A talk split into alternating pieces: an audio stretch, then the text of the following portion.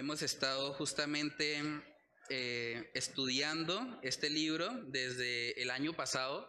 Suena como si fuese muy lejos, el año pasado era hace ocho días. Pero bueno, desde el año pasado hemos estado hablando un poco acerca de lo que es esta carta de Santiago y hemos estado viendo la serie expositiva que llamamos Una fe viva una fe viva, porque todo el libro de Santiago nos está exhortando continuamente a que vivamos una fe coherente, a que aquello que predicamos realmente sea una realidad en nuestra vida, que no seamos de aquellos que dicen tener fe, pero que sus obras realmente demuestran lo contrario. Santiago quiere que cada cristiano que está leyendo su carta pueda ser exhortado a caminar realmente por medio de una fe viva. El justo vivirá por la fe, dice la palabra, por esa fe es una fe que nos mueve a actuar para la gloria de Dios. Entonces, a manera de resumen, vamos a recordar un poco lo que hemos venido estudiando en el libro de Santiago, en el capítulo 1, versículo 22. Podemos ver que dice ahí la palabra, pero sed hacedores de la palabra y no tan solamente oidores, engañándoos a vosotros mismos. Si una persona simplemente escucha la palabra, es un oidor de la palabra, pero no pone en práctica nada, se está engañando a sí mismo. Tal vez está aparentando ser un cristiano porque oye la palabra, pero si no lo está poniendo en práctica es un autoengaño. Entonces, Santiago quiere realmente retarnos a vivir vidas coherentes. También en Santiago capítulo 2, versículos del 14 al 17, podemos ver que él dice, hermanos míos, ¿de qué aprovechará si alguno dice que tiene fe y no tiene obras? ¿Podrá la fe salvarle? Y si un hermano o una hermana están desnudos y tienen necesidad del mantenimiento de cada día, y alguno de vosotros les dice, id en paz, calentados y saciados, pero no les dais las cosas que son necesarias para el cuerpo, ¿de qué aprovecha? Así también la fe, si no tiene obras, es muerta en sí misma. De nada sirve que alguien profese ser cristiano, profese tener fe, si realmente al momento de aplicar lo que dice creer, no lo hace. Ve a su hermano pasar por necesidad y simplemente le dice, no, vete en paz, calentados y saciados. Voy a orar por ti. Tengo cómo ayudarte, pero no, eso que lo haga otro. Una persona que vive de esa manera realmente tiene una fe muerta, una fe que no salva. Santiago capítulo 3, en el versículo 13 también vemos que él dice, ¿quién es sabio y entendido entre vosotros? Muestre por la buena conducta sus obras en sabia mansedumbre. Quien es sabio y entendido no es el que sabe muchas cosas, es el que realmente con su conducta demuestra lo que sabe. ¿Significa eso que el conocimiento es malo? No. Claro que debemos crecer en conocimiento, pero debemos tener claro que la sabiduría realmente se pone en evidencia por medio de una buena conducta y aplicándola en sabia mansedumbre. Es muy importante que nosotros como cristianos vivamos vidas coherentes. Dice ahí que el que es sabio y entendido no es el que tal vez conoce más de teología, no es tal vez el que se sabe los catecismos de memoria. Realmente aquel que con su vida, con su buena conducta, puede demostrar realmente que aplica lo que dice creer. Santiago capítulo 4, en el versículo 4 vemos que él dice, oh almas adúlteras, ¿no sabéis que la amistad del mundo es enemistad contra Dios? Cualquiera pues que quiera ser amigo del mundo se constituye enemigo de Dios. Santiago una vez más nos está retando, ¿o usted es amigo del mundo? Usted es amigo de Dios. Pero si usted quiere ser amigo del mundo, olvídese de que va a ser amigo de Dios. Usted será su enemigo, estará en enemistad contra Dios. Entonces vemos que todo el tiempo en la carta de Santiago, él está exhortando a los creyentes, fuera la tibieza. Debemos vivir como personas que demuestren con su conducta que realmente tienen una fe viva, una fe que les ha transformado, una fe que les ha hecho nuevas criaturas. Y por lo tanto, eso es evidente en cada obra y en cada acción que nosotros hacemos para nuestro Dios. Luego en ese contexto, después de exhortar cada capítulo de Santiago a esa coherencia cristiana, llegamos al capítulo 5 para ver lo que es la parte final ya de esta carta. Santiago capítulo 5 y veíamos ahí los primeros versículos que también hay una exhortación a aquellos ricos que se aprovechan de la necesidad de los más pobres y quieren de alguna manera oprimirlos aprovechándose de su condición de vulnerabilidad. Vemos que también es algo que el Señor aborrece. Y luego termina Santiago dando una serie de exhortaciones muy puntuales. Si usted es una persona de pronto que le gusta eh, tomar apuntes, vamos a estar viendo varias cosas eh, importantes que pueden escribir ahí. Y también para aquellos que les gusta hacer resoluciones de nuevo año, Santiago nos va a dar unas muy buenas ideas acerca de resoluciones que podemos aplicar para este nuevo año 2023. Entonces leamos Santiago capítulo 5 desde el versículo 12 hasta el final del capítulo. Dice ahí la palabra, pero sobre todo, hermanos míos, no juréis ni por el cielo ni por la tierra, ni por ningún otro juramento, sino que vuestro sí sea sí y vuestro no sea no, para que no caigáis en condenación. ¿Está alguno entre vosotros afligido? Haga oración. ¿Está alguno alegre? Cante alabanzas. ¿Está alguno enfermo entre vosotros? Llame a los ancianos de la iglesia y oren por él, ungiéndole con aceite en el nombre del Señor. Y la oración de fe salvará al enfermo, y el Señor lo levantará. Y si hubiere cometido pecados, le serán perdonados. Confesaos vuestras ofensas unos a otros y orad unos por otros, para que seáis sanados. La oración eficaz del justo puede mucho. Elías era hombre sujeto a pasiones semejantes a las nuestras, y oró fervientemente para que no lloviese, y no llovió sobre la tierra por tres años y seis meses. Y otra vez oró, y el cielo dio lluvia, y la tierra produjo su fruto. Hermanos, si alguno de entre vosotros se ha extraviado de la verdad y alguno le hace volver, sepa que el que haga volver al pecador del error de su camino, salvará de muerte un alma y cubrirá multitud de pecados. Vamos a orar para pedir la dirección del Señor en esta mañana. Padre, queremos que seas tú, Señor, dirigiéndonos en este estudio bíblico, Señor, que seas tú por medio de tu Espíritu Santo, permitiéndonos comprender, permitiéndonos ser redarguidos, Señor, por medio de tu palabra. Que tú nos ayudes, Señor, a que todo lo que está escrito acá en este pasaje de Santiago, capítulo 5, que realmente podamos llevárnoslo en el corazón, Señor, para que podamos vivir conforme a lo que tú has establecido en tu preciosa palabra, Señor. Padre, ayúdanos a poner en práctica esto que estamos leyendo.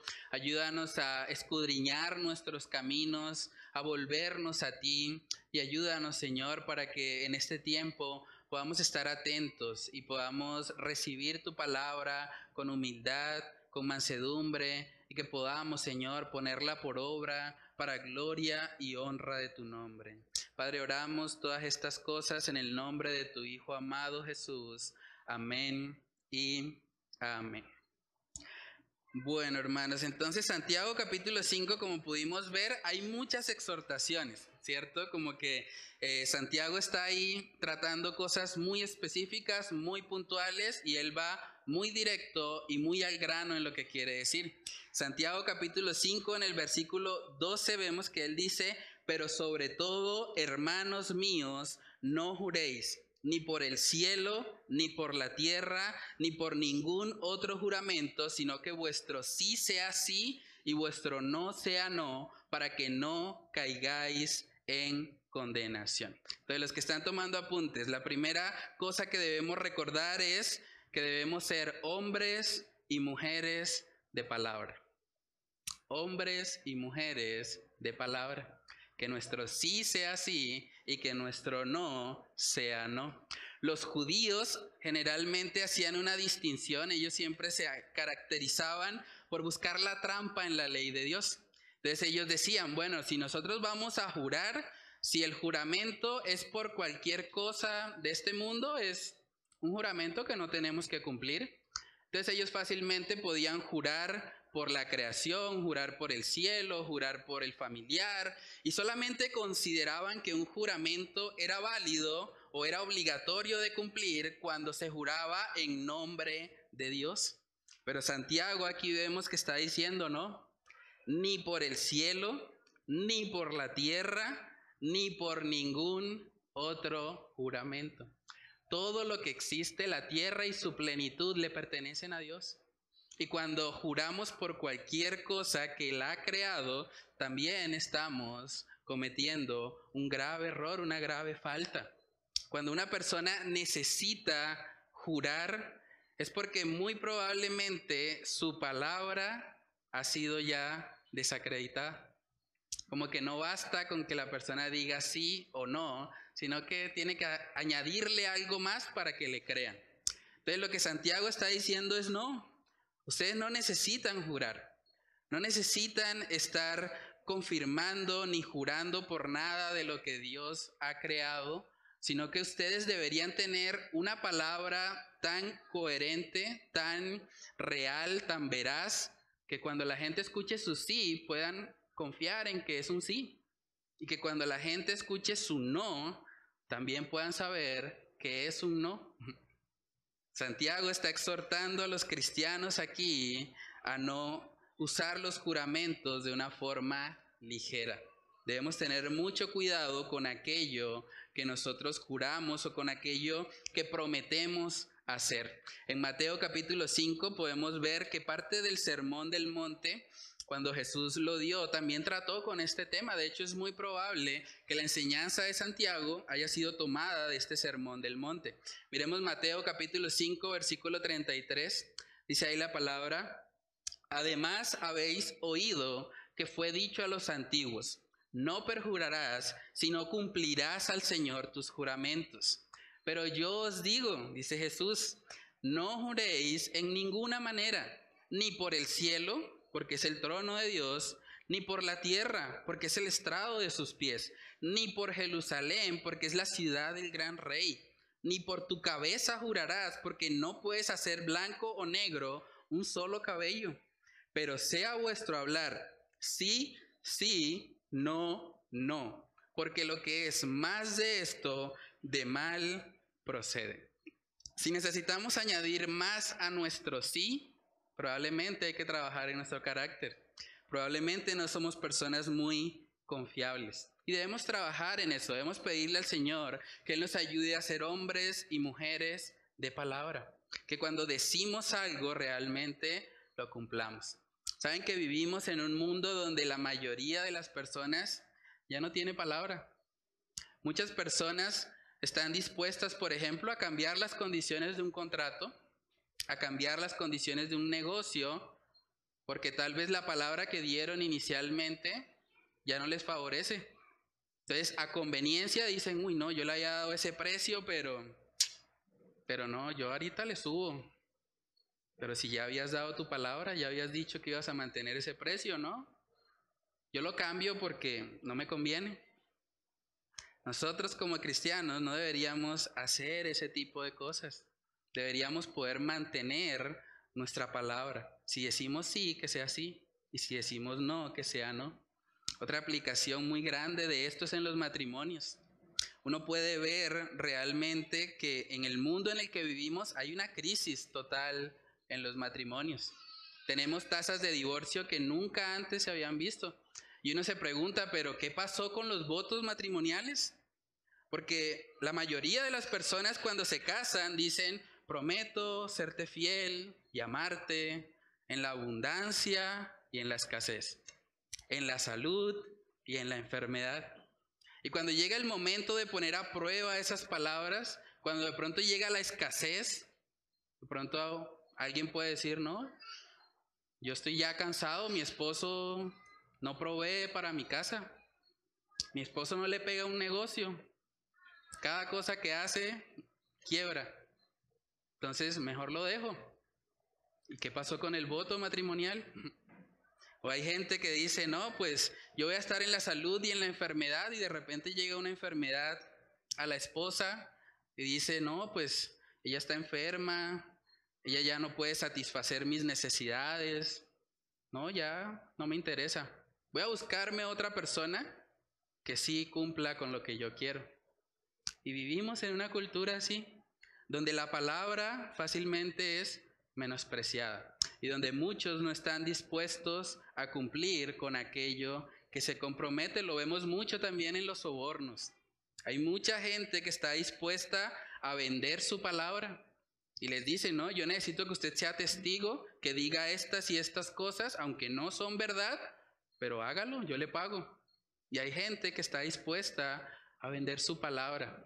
Es algo muy triste. O en los trabajos hay personas que les dicen, no, llegó una mercancía de 10 cajas, pero no, diga que llegaron 8 nada más. Que esas dos yo las necesito. Yo le doy la mitad. Partimos. Vivimos en un mundo así. Vivimos en uno de los países, de hecho, más corruptos del mundo. Entonces, como cristianos y como hijos de un Dios que cumple su palabra, nosotros deberíamos también ser personas íntegras que realmente cumplen con aquello que se comprometen. En Salmos capítulo 15, ese salmo me gusta mucho porque describe lo que es una persona íntegra. Salmos capítulo 15, vamos a leerlo, dice ahí la palabra, Jehová, ¿quién habitará en tu tabernáculo? ¿Quién morará en tu monte santo? El que anda en integridad y hace justicia y habla verdad en su corazón el que no calumnia con su lengua, ni hace mal a su prójimo, ni admite reproche alguno contra su vecino. Aquel a cuyos ojos el vil es menospreciado, pero honra a los que temen a Jehová. Y escuchen esto, el que aún jurando en daño suyo, no por eso cambia. Aunque le implique perder, aunque le implique un daño, esta persona íntegra está dispuesta a mantener su palabra.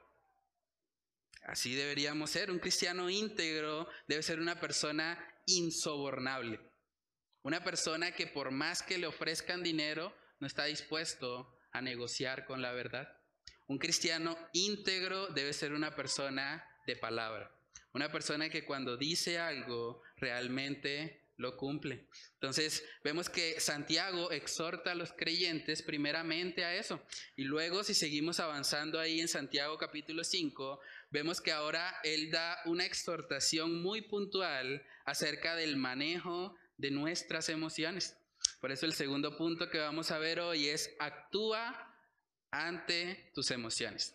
Actúa ante tus emociones, dice Santiago 5:13. ¿Está alguno entre vosotros afligido? Dice, haga oración.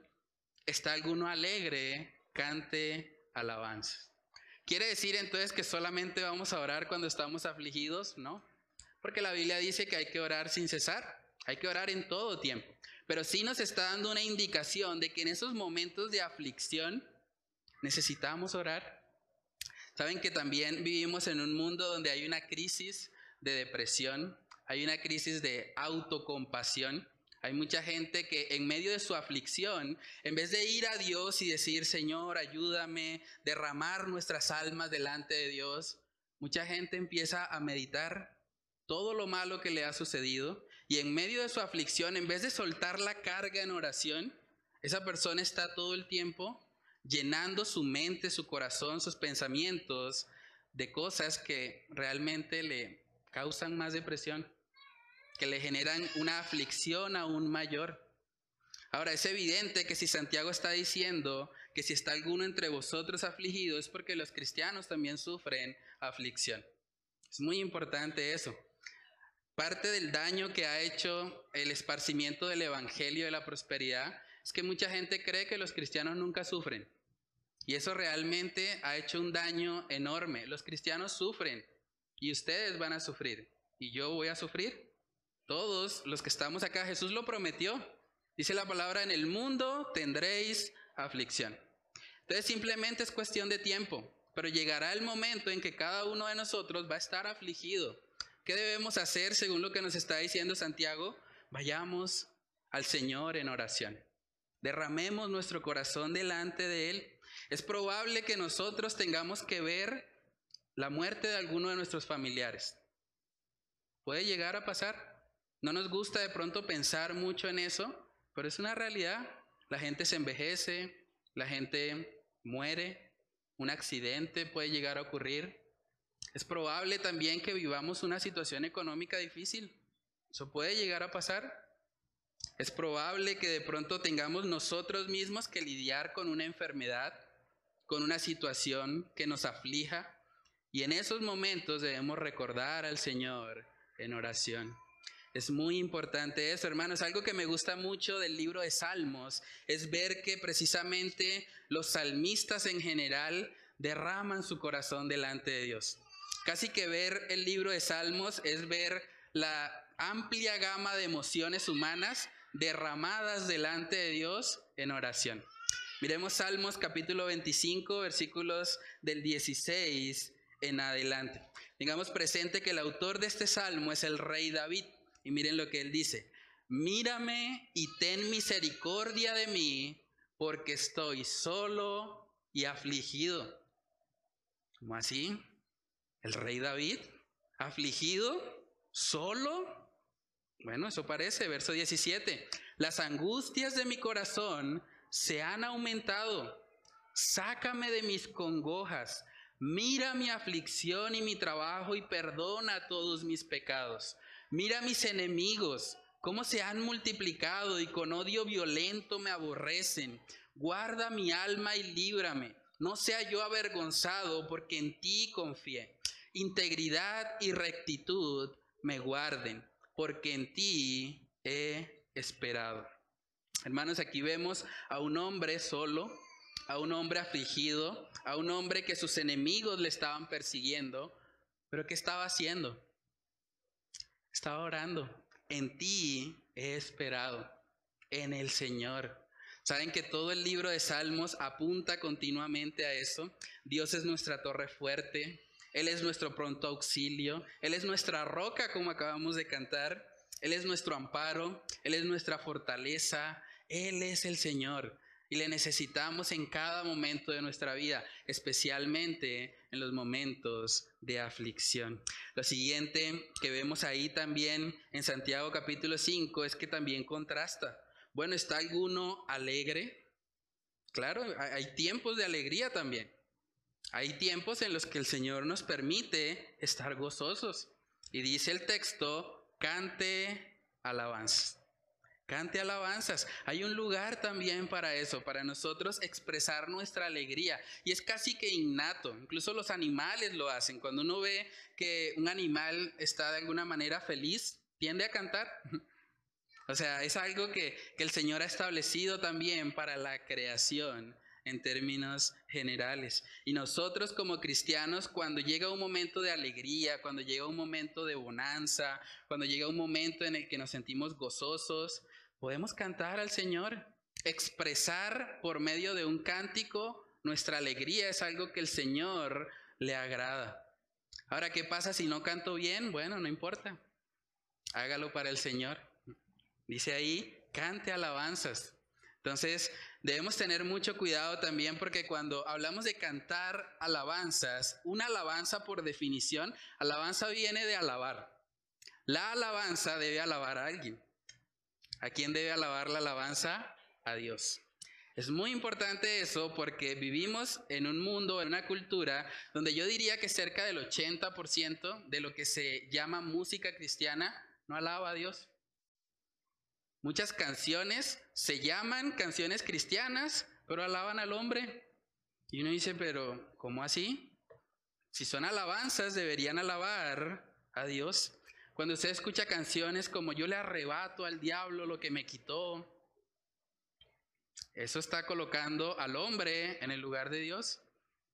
O usted escucha canciones que dicen, yo declaro que Dios va a cumplir todos mis deseos y que se van a hacer realidad. Y el único que tiene la potestad para decretar algo, declarar que las cosas van a suceder, es Dios. Él es el soberano. Entonces hay que tener mucho cuidado también con lo que cantamos a Dios. Y pasar todo siempre por el filtro de la escritura. Porque la palabra de Dios nos muestra cómo podemos alabarle. Miremos Salmos capítulo 46, Salmos capítulo 46, versículos del 6 al 7.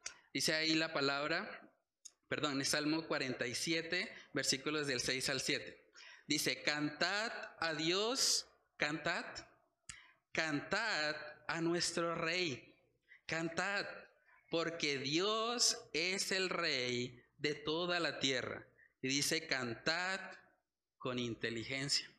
Cantad con inteligencia. Hay que discernir lo que yo estoy cantando.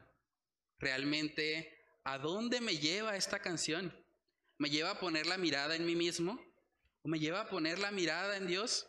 Por eso cuando nosotros escuchamos una canción, hermanos, antes de preguntarnos cómo me hace sentir la canción, yo debería más bien preguntarme hacia dónde me lleva la letra de esa canción. ¿Qué me enseña? Eso hace parte de cantar con inteligencia. ¿A dónde me lleva a poner la mirada? ¿En el hombre? ¿En mis problemas? ¿En mi aflicción? ¿O me lleva a poner la mirada en Dios? A alabarle a Él, al Rey, al que es el único que es digno de toda gloria y honor. Entonces, hermanos, si alguno está afligido, haga oración. Si alguno está alegre, cante alabanzas. Sigue diciendo ahí Santiago ahora en el versículo 14, dice, ¿está alguno entre vosotros, está alguno enfermo entre vosotros? ¿Cómo así? ¿Los cristianos se enferman? Sí, y bastante. Entonces, mucho cuidado. Dice, llame a los ancianos de la iglesia y oren por él ungiéndole con aceite en el nombre del Señor y la oración de fe salvará al enfermo y el Señor lo levantará y si hubiere cometido pecados le serán perdonados. Aquí vemos varias cosas, vemos que los creyentes pueden llegar a tener enfermedades, una realidad de este mundo caído, pero cuando eso sucede dice llame a los ancianos de la iglesia. Y por eso es importante la congregación. Hay gente que dice, no, yo, yo soy la iglesia en mi casa. Bueno, y cuando te enfermas, ¿a quién vas a llamar? Hay que llamar a los ancianos de la iglesia. Necesitamos una comunidad. El cristianismo, visto como llaneros solitarios, que cada uno está viviéndolo de forma individual y particular, no lo vemos nunca en la escritura. Siempre que se habla de la iglesia, se habla de una comunidad de creyentes donde vemos que el Señor ha colocado ciertas personas, hay ancianos, eso no quiere decir necesariamente de edad avanzada, pero sí de un conocimiento real y genuino de quién es Dios. Entonces, cuando usted esté enfermo, llame a los ancianos. Puede llamar a cualquiera de nosotros, a los líderes, las personas que está viendo de una u otra manera acá y contarle, oren por mí, para eso estamos como iglesia. De hecho, en nuestra guía de oración siempre tenemos una categoría para orar por los enfermos. Porque Dios, claro que tiene el poder para sanar y para hacer un milagro en la vida de cualquier persona. Y vemos que dice ahí, y oren por él, ungiéndole con aceite en el nombre del Señor. Y aquí es importante aclarar esto porque muchas personas han utilizado este pasaje para luego vender aceites milagrosos. Y uno escucha, ¿no? Que en X iglesia están vendiendo los aceites milagrosos. Entonces hay que comprar el aceite milagroso porque el aceite tiene el poder para sanar. Y la gente que no estudia, que no profundiza de pronto la palabra, puede ser fácilmente engañada por estas personas. Y puede creer que el poder está en el aceite, pero si uno lee el texto, dice en el verso 15, y la oración de fe salvará al enfermo. No dice que es el aceite el que tiene el poder. Ahora, ¿por qué hace referencia entonces aquí a un aceite? Debemos tener presente que la carta de Santiago está escrita a creyentes de un trasfondo judío. ¿Cómo se utilizaba el aceite en el Antiguo Testamento? El aceite se utilizaba para consagrar algo o alguien a Dios. Cuando un rey iba a ser establecido, se le ungía con aceite, porque era la forma de que todos notaran que él había sido apartado, que era alguien consagrado a Dios. Los mismos utensilios del templo se ungían con aceite para notar que eran de uso exclusivo del templo. Entonces el aceite realmente nos lleva a pensar en la consagración. Y Santiago sabe que por el trasfondo judío de estos creyentes ellos iban a poder comprender esto muy bien. Entonces, no solamente cuando una persona llega enferma, debemos ungirla con aceite, debemos buscar la manera en que esa persona se consagre a Dios. Porque hermanos, una realidad de las personas enfermas es que se pueden morir. Es una realidad. El texto no está prometiendo que cada oración que haga un anciano significa que se va a sanar. No dice eso. Pero el Señor en su soberanía puede permitir que por medio de esa oración la persona sea salva de la enfermedad. Pero más que eso, el Señor puede obrar por medio de los ancianos para que esa persona sea consagrada a Dios independientemente de si muere o no. Y es mucho más importante que esa persona muera en paz con Dios, consagrada a Él, que recibiendo una sanidad física. Porque en últimas puede recibir la sanidad física, pero más adelante se va a morir. Lázaro, el hombre que Jesús resucitó, después se murió. El milagro que Dios hizo resucitándolo, pues fue un milagro temporal.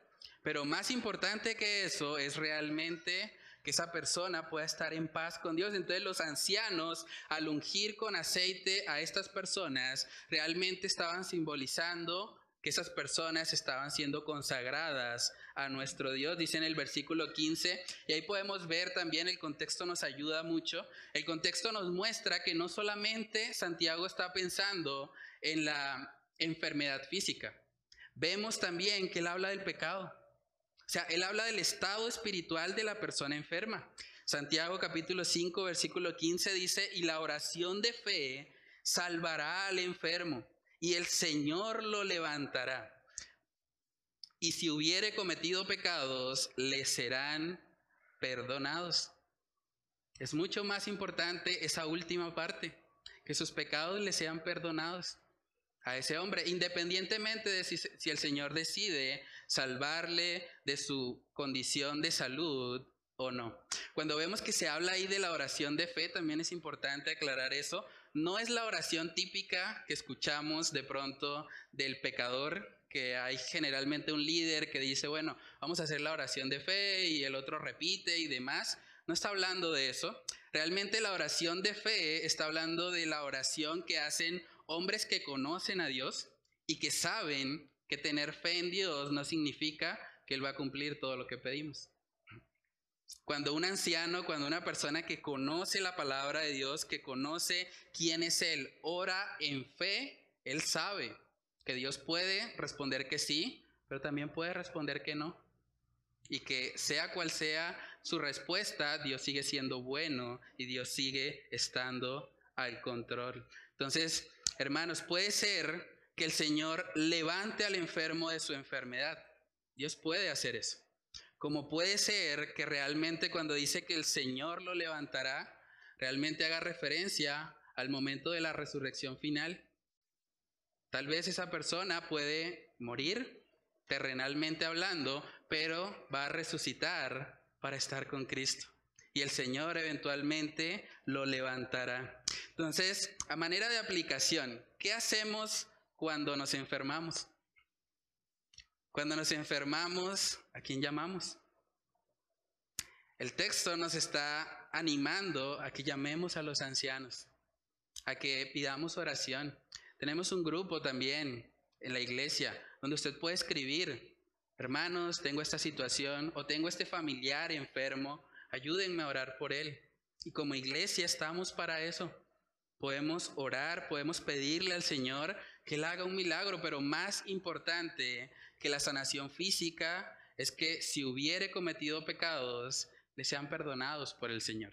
Que esa persona conozca a Cristo como único y suficiente Salvador de su vida.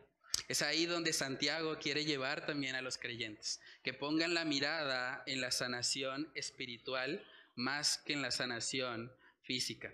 Luego dice Santiago capítulo 5, verso 16, confesaos vuestras ofensas unos a otros y orad unos por otros para que seáis sanados. La oración eficaz del justo puede mucho.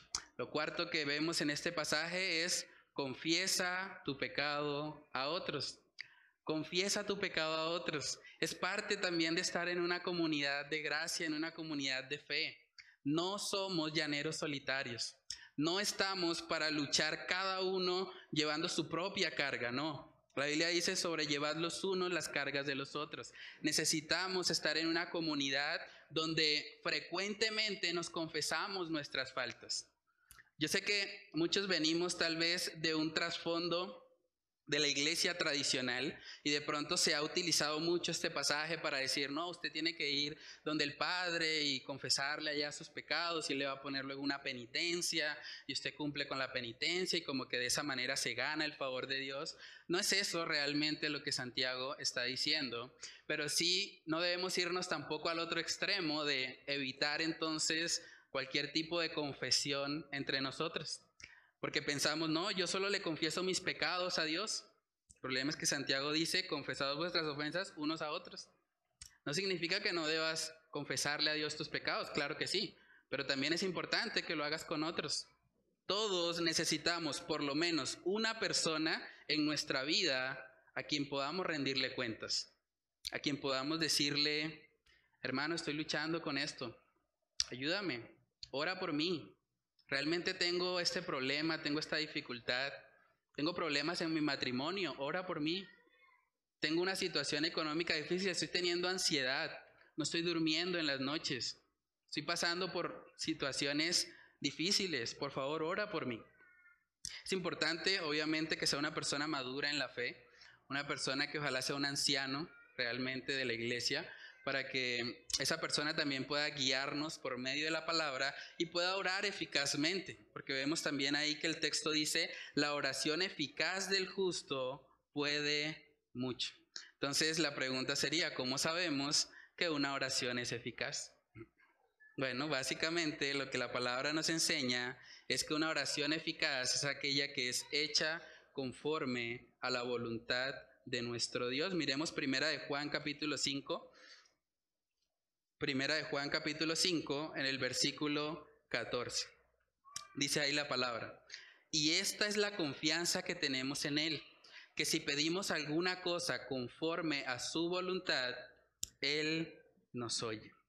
Cuando nosotros oramos alineados a la voluntad de Dios, hermanos, sabemos que es una oración eficaz, que puede mucho. Por eso es tan importante que nosotros conozcamos la palabra de Dios. Porque en la palabra de Dios está revelada su voluntad. Para yo poder orar conforme a la voluntad de Dios, tengo que conocer las escrituras. Entonces, es importante que nosotros continuamente nos estemos llenando de la palabra de Dios. Hay personas que de pronto quieren orar, Señor, yo oro para que tú hagas que le vaya mal a mi vecino. Sí, porque es que me montó la competencia y no, es un envidioso. ¿Esa oración es conforme a la voluntad de Dios? O hay gente que de pronto dice, bueno, yo quiero orar para que, no sé, tenga alguien una catástrofe. No, es que en mi matrimonio, Señor, llévatelo o te lo mando. Obviamente son oraciones que no están alineadas a la perfecta voluntad del Señor. Entonces debemos pedirle a Dios que Él nos ayude a siempre orar de manera que estemos alineados con su voluntad.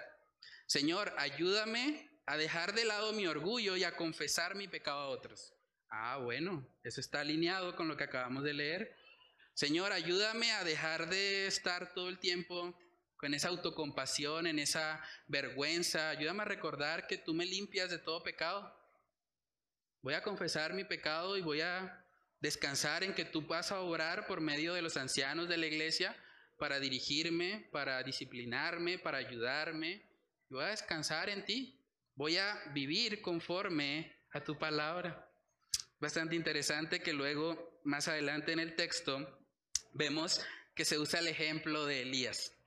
Y el ejemplo de Elías es muy interesante aquí, Porque Elías, cuando uno mira su historia en el Antiguo Testamento, fue un profeta que el Señor usó de una forma extraordinaria.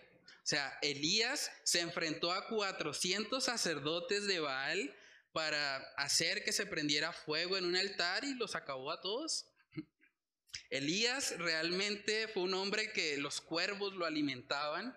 Elías fue un hombre que revivió al hijo de una viuda que lo ayudó. Pero Santiago en vez de enfocarse en todo lo glorioso, lo milagroso, extraordinario que Elías hizo, él lo rebaja y lo pone al mismo nivel de los creyentes. Miremos lo que dice Santiago capítulo 5, versículos del 17 al 18. Dice, Elías era hombre sujeto a pasiones semejantes a las nuestras. Les está diciendo, Elías era como ustedes. No era un superhombre espiritual, era un hombre sujeto a pasiones semejantes a las nuestras. Pero dice, y oró fervientemente para que no lloviese, y no llovió sobre la tierra por tres años y seis meses. Y otra vez oró y el cielo dio lluvia y la tierra produjo su fruto. El quinto elemento que vemos aquí es no te excuses para no orar. No te excuses para no orar. Hay gente que dice, no, es que yo soy muy pecadora, mi Dios no me escucha. Elías era hombre sujeto a pasiones. No es una excusa válida. Eres un pecador, ve a Cristo, Él es el Salvador. Él vino a salvar lo que se había perdido. Él no vino por los buenos. De hecho, no existen los buenos. Él vino por pecadores por personas que realmente reconocen su necesidad de Él. Entonces debemos tener mucho cuidado con colocar excusas para no acercarnos a Dios. Hay gente que dice, yo no voy a la iglesia porque yo estoy en pecado. Pero, ¿cómo alguien se cura de un pecado si no busca al médico, que es Cristo? Es un poco incoherente esa lógica. Entonces, realmente nosotros debemos buscar al Señor en todo tiempo. No somos muy diferentes de él. A veces vemos a los hombres de Dios, a esos héroes de la fe, Hebreos capítulo 11, y pensamos, uy, qué hombres tan llenos de fe, hombres que hicieron grandes cosas, pero cuando uno mira sus vidas, eran hombres comunes y corrientes.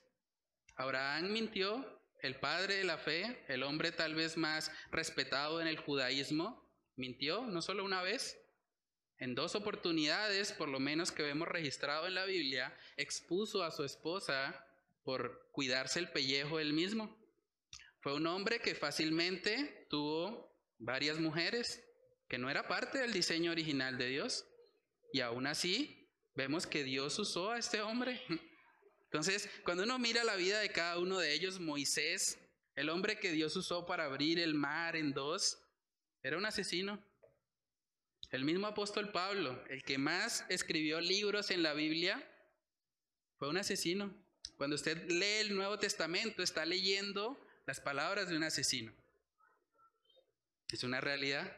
Pero un asesino que fue transformado por la gracia poderosa de nuestro Dios y que fue hecho una nueva criatura. Entonces realmente no podemos excusarnos en nuestras debilidades, en nuestros pecados, para no orar delante de Dios.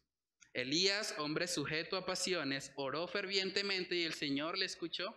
Entonces, ¿cuál va a ser nuestra excusa para no orar? Miremos Lucas capítulo 18. Lucas capítulo 18, esa es una parábola también muy hermosa, porque vemos que nuestro Señor Jesús nos exhorta a realmente vivir vidas fuertes de oración. Dice Lucas capítulo 18, versículos del 1 al 8, también les refirió Jesús una parábola sobre la necesidad. Eso es bastante interesante. A veces pensamos que comer es una necesidad, pero el texto dice la necesidad de orar. Así como comemos y nos alimentamos físicamente, espiritualmente necesitamos orar. Dice la necesidad de orar siempre y no desmayar, diciendo, había en una ciudad un juez que ni temía a Dios ni respetaba a hombre. Había también en aquella ciudad una viuda, la cual venía a él diciendo, hazme justicia de mi adversario. Y él no quiso por algún tiempo, pero después de esto dijo dentro de sí, aunque ni temo a Dios, ni tengo respeto a hombre, sin embargo, porque esta viuda me es molesta, le haré justicia no sea que viniendo de continuo me agote la paciencia. Y dijo el Señor, oíd lo que dijo el juez injusto. ¿Y acaso Dios no hará justicia a sus escogidos que claman a Él día y noche? ¿Se tardará en responderles? Os digo que pronto les hará justicia, pero cuando venga el Hijo del Hombre, hallará fe en la tierra. Manos, a manera de reflexión, ¿cómo está nuestra vida de oración? Hablaba el hermano Yesida al principio, vivimos en una cultura afanada. Todo el mundo está corriendo, todo el mundo quiere hacer muchas cosas en poco tiempo, pero qué importante que los cristianos podamos reflejar la paz de Dios que sobrepasa todo entendimiento que nosotros podamos ser personas que demuestren que la oración es una prioridad. Es una prioridad, así como para Jesús era prioridad levantarse temprano, muy de mañana, cuando aún estaba oscuro, para orar y buscar el rostro de Dios. De la misma manera, para nosotros como cristianos que nos identificamos con Cristo, necesitamos vidas fuertes de oración. Yo les animo, eso debe ser una resolución para todos este año 2023 que fortalezcamos nuestra vida de oración, que no sigamos viviendo vidas de afán, de ansiedad, sino que podamos soltar nuestras cargas delante de Dios y que sea Él quien nos dirige. ¿Qué excusas estamos colocando para no orar? ¿Qué cosas, qué obstáculos hay? Realmente para aquello que nosotros consideramos importante, siempre vamos a tener un tiempo. Siempre. Si usted considera que es importante orar, va a orar. El problema por el que a veces no oramos es porque nos creemos fuertes. Porque pensamos, yo puedo manejar este día sin la ayuda de Dios. Yo puedo, sí, como que no estoy tan mal. Y empezamos a confiar en nosotros mismos y por eso muchas veces terminamos tropezando. Luego vemos en Santiago capítulo 5, en el verso 19, que dice, hermanos, si alguno de entre vosotros se ha extraviado de la verdad y alguno le hace volver, sepa que el que haga volver al pecador del error de su camino, salvará de muerte un alma y cubrirá multitud de pecado. Lo siguiente que vemos ahí en Santiago es preocúpate por conocer y enseñar la verdad. Puede pasar que personas dentro de la iglesia se extravíen de la verdad, sí. Puede llegar a pasar. No sabemos si el hecho de que alguien se extravíe de la verdad va a ser una apostasía final y definitiva, pero sí tenemos el llamado bíblicamente de tratar de ganar a esa persona. Si usted escucha, por ejemplo, que un hermano en la fe empieza a decir, no, yo como que, yo ya no creo que Jesús es Dios, yo creo más bien, como dicen los testigos de Jehová, que Jesús es creación de Dios, yo no estoy tan seguro. El Espíritu Santo, no, yo no creo que el Espíritu Santo es Dios, yo creo que es más como una energía. Es muy importante que nosotros, no solamente el pastor, dice hermanos, cada hermano tiene la responsabilidad delante de Dios de buscarlo y ayudarle, decirle, hermano, no, vamos a estudiar la palabra. Tomémonos un café, estudiemos juntos la palabra, pero tú no puedes creer algo que realmente va en contra de la palabra y guiarle, orar también por él, preocuparnos genuinamente por su alma. O si escuchamos personas que dicen, no, es que yo estaba hablando con unos adventistas y bueno, ahora yo creo que el que no guarda el sábado, pues va para el infierno o esa persona no puede ser salva. Qué importante que nosotros conozcamos la palabra para poder ayudar a ese hermano en la fe. O yo hablé con los mormones, ahora creo que tomar café es pecado. Qué importante conocer la Biblia. Te necesitamos eso. A veces cuando un hermano se aparta de la congregación, todos los ojos señalan al pastor. Ah, pero es que se fue el hermano tal. Uy, pero ¿qué hizo el pastor para, para que él volviera? El problema es que el texto no dice pastores. El texto dice hermanos. La pregunta es, ¿qué hiciste tú para que ese hermano no se extraviara de la verdad, para que ese hermano no se fuera a una secta, para que ese hermano no se apartara del camino de la verdad.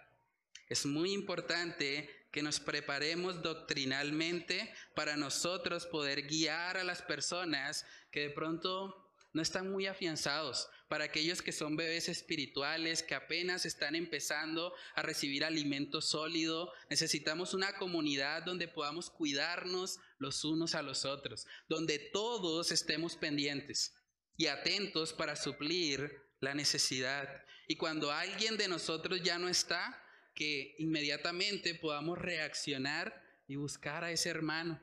Decía el pastor Charles Spurgeon, él dijo, buscad pues, hermanos míos, a los que fueron de nosotros, pero se han alejado de nosotros.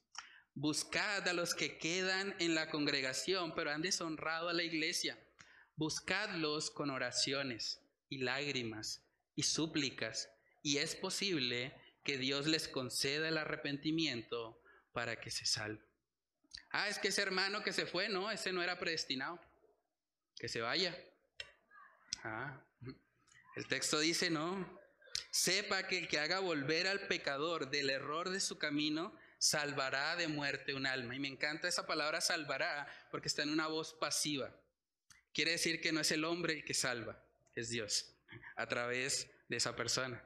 Dios hace la acción y usa el instrumento que es el hermano que genuinamente se interesa por aquel que se ha extraviado de la verdad. Y dice que el que haga eso salvará de muerte un alma y cubrirá multitud de pecados. En Colosenses capítulo 3, versículo 16, Colosenses capítulo 3, versículo 16, dice ahí la palabra, la palabra de Cristo more en abundancia en, en vosotros, enseñándoos y exhortándoos unos a otros en toda sabiduría cantando con gracia en vuestros corazones al Señor con salmos e himnos y cánticos espirituales. La palabra de Cristo debe morar en abundancia en esta iglesia, hermanos. De tal manera que si alguien está siendo extraviado, tal vez está escuchando una doctrina errada, todos tengamos la capacidad de poder acercarnos y guiarle conforme a la palabra, para que ese hermano no se desvíe, o si ese hermano llega a apartarse de la congregación, que todos realmente tengamos en nuestro corazón el sentir de ir y buscarlo, de realmente preguntarle, hermano, ¿por qué hace tiempo no te veo en la iglesia? ¿Qué ha pasado? ¿Qué problemas tienes? ¿Cómo te puedo ayudar? ¿Tienes dudas acerca de la palabra? Bueno, de pronto tal vez no te las puedo resolver todas, pero hablemos con el pastor, no te vayas así. Busquemos la manera de ayudar a aquel que de pronto está desanimado, no solamente en términos de doctrina. A veces hay personas que se desaniman porque tienen situaciones, porque están afligidos, porque están enfrentando problemas. Y es importante que todos estemos atentos a eso, que todos estemos pendientes. Hace rato no veo a un hermano, hace rato no veo que viene una familia. Voy a llamarlos, voy a preguntarles cómo están si puedo orar por ellos, si puedo ofrecerles de alguna manera mi ayuda. Es importante tener ese tipo de comunidad. Lo siguiente, hermanos, que vemos ahí en Santiago capítulo 5 es que Santiago nos está exhortando a hacer lo que él acaba de hacer en la carta. Él está hablando a cristianos que están siendo influenciados por una teología que enseña que no es importante hacer obras, que simplemente hay que tener fe y ya. Por eso vemos que a lo largo de toda la carta él ha estado enfatizando de que la verdadera fe produce obras. La verdadera fe es una fe viva, no es una fe muerta. Entonces, por último, hermanos, las exhortaciones de Santiago solo se pueden cumplir por medio de una fe viva por medio de una fe viva. La forma como usted va a ser un hombre o mujer de palabra es que realmente usted conozca a Dios, que es fiel y que cumple siempre su palabra. La forma en la que usted de pronto va a ser una persona que va a orar en la aflicción, que va a cantar alabanzas cuando está alegre, es que usted conozca a Cristo, que usted conozca al único que le puede sostener, la forma en que usted va a poder eh, de alguna manera orar por los enfermos o que cuando usted esté pasando por una enfermedad va a buscar ayuda, es porque Dios lo va a dirigir a eso. Es porque usted leyendo la, palabra va a realmente ser redarguido y va a moverse a actuar. Por eso es tan importante nuestra relación con Cristo, porque ese es el fundamento de nuestra fe. Miremos Juan capítulo 15, versículos del 4 al 5. Dice ahí la palabra, permaneced en mí y yo en vosotros, dice el Señor. Como el pámpano no puede llevar fruto por sí mismo si no permanece en la vid, así tampoco vosotros si no permanecéis en mí. Yo soy la vid, vosotros los pámpanos. El que permanece en mí y yo en él, este lleva mucho fruto, porque separados de mí, nada podéis hacer. Hermanos, así como la vid y el pámpano tienen una relación vital, el pámpano no puede subsistir si no está unido a la vid. De la misma manera, la única forma en que nosotros vamos a poder cumplir con todo lo que Santiago está diciendo es que tengamos una relación vital con Cristo. Es que vivamos unidos a Él, que permanezcamos continuamente llenándonos de su palabra, de su amor, de su gracia, de su favor. Solo a través de una relación con Cristo usted va a poder vivir una fe viva, una fe auténtica, una fe que evidencie con sus obras que usted es un hijo o una hija de Dios. Entonces, hermanos, examinémonos. Tal vez tú estás aquí y estás acostumbrado a que te digan cristiano. Tal vez cuando alguien te pregunta, tú dices, sí, yo soy cristiano. Pero más que decir soy cristiano, pregúntate cuáles son los frutos de tu vida. ¿Cuál es el resultado de tu fe? Realmente haciendo un análisis sensato de todo lo que hemos estudiado aquí en este libro de Santiago, ¿tú ves evidencia? ¿Tú ves fruto real y genuino de que Dios te ha transformado? ¿O tal vez has estado viviendo una vida falsa? Si eso es así, hoy es el día de salvación. Lo mejor que te puede pasar es darte cuenta de esa realidad hoy, antes de que llegues al juicio delante de Dios y tengas que ser sorprendido porque tal vez viviste engañado. Hoy es el día para examinarnos. ¿Cómo está nuestra fe?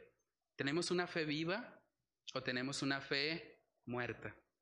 Oremos a nuestro Dios. Padre, te damos muchas gracias, Señor, por esta carta, por este libro de Santiago, Señor. Gracias porque a través de la vida de este hombre tú puedes exhortarnos hoy, Señor, aún después de casi dos mil años que esta carta fue escrita, sigue siendo tan relevante como lo fue para los autores que la recibieron. Padre, oramos para que tú nos ayudes a examinarnos. Ayúdanos a ver si realmente estamos en ti o simplemente estamos viviendo un cristianismo de apariencias. Si hemos estado siendo esas personas de doble ánimo, esas personas inconstantes, esas personas tibias, Padre, que tú nos ayudes a aceptar este reto que nos plantea aquí Santiago y que tú mismo, Señor, has inspirado para que como creyentes, por medio de nuestra conducta, por medio de nuestra vida podamos mostrar que tenemos a alguien que nos gobierna, que es superior a nosotros mismos, que somos personas de palabra, personas íntegras, porque somos hijos de un Dios fiel, porque somos hijos de un Dios que cuando dice algo lo cumple. Padre, que nosotros podamos acudir a ti en medio de la aflicción, que podamos también cantar alabanzas, adorarte, cuando nuestro corazón está lleno de alegría. Padre, que en medio de la enfermedad podamos buscarte y podamos buscar también a los ancianos, a las personas que has colocado en la iglesia para que oremos los unos por los otros. Padre, que haya una actitud en nosotros en la que continuamente confesemos nuestras ofensas. Guárdanos del orgullo de creer que somos perfectos, de creer que si nos mostramos débiles, entonces vamos a perder el respeto de los demás. No, Señor, que por el contrario podamos ser creyentes auténticos, que muestren realmente sus debilidades, sus fallas, porque sabemos que tu poder se perfecciona en la debilidad.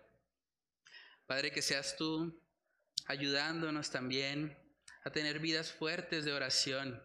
Ayúdanos en este nuevo año 2023 a ser personas que, así como Elías, que estaba sujeto a pasiones, que nosotros, a pesar de nuestra debilidad, te busquemos continuamente en oración. Que busquemos ver tu mano obrando de una manera especial en nuestras vidas, Señor. Padre, también que si vemos hermanos en la fe, personas que tal vez se están desviando de la doctrina, se están desviando de la verdad que es Cristo Jesús, Padre, que nosotros podamos ser esos instrumentos capacitados por ti para ir y hablar con estas personas, para redarguirles acerca de su pecado, acerca de la doctrina errada en la que están de pronto eh, siendo influenciados. Padre, que podamos ver cómo tú salvas de la muerte un alma por medio de nuestras vidas. Padre, que seas tú obrando de tal manera que haya en nosotros ese mismo sentir que hubo en Cristo Jesús de dar su vida por amor a otros. Ayúdanos a amar como tú has establecido en tu palabra que nos amemos. Porque cuando nos amamos así como Cristo nos ha amado, mostramos al mundo que somos verdaderos discípulos tuyos. Padre, que podamos tener una relación vital y cercana contigo que podamos evidenciar que tú eres esa vid y que nosotros somos los pámpanos, que dependemos totalmente de ti para poder dar fruto, para poder cumplir con tu palabra, para poder vivir conforme a tus preceptos.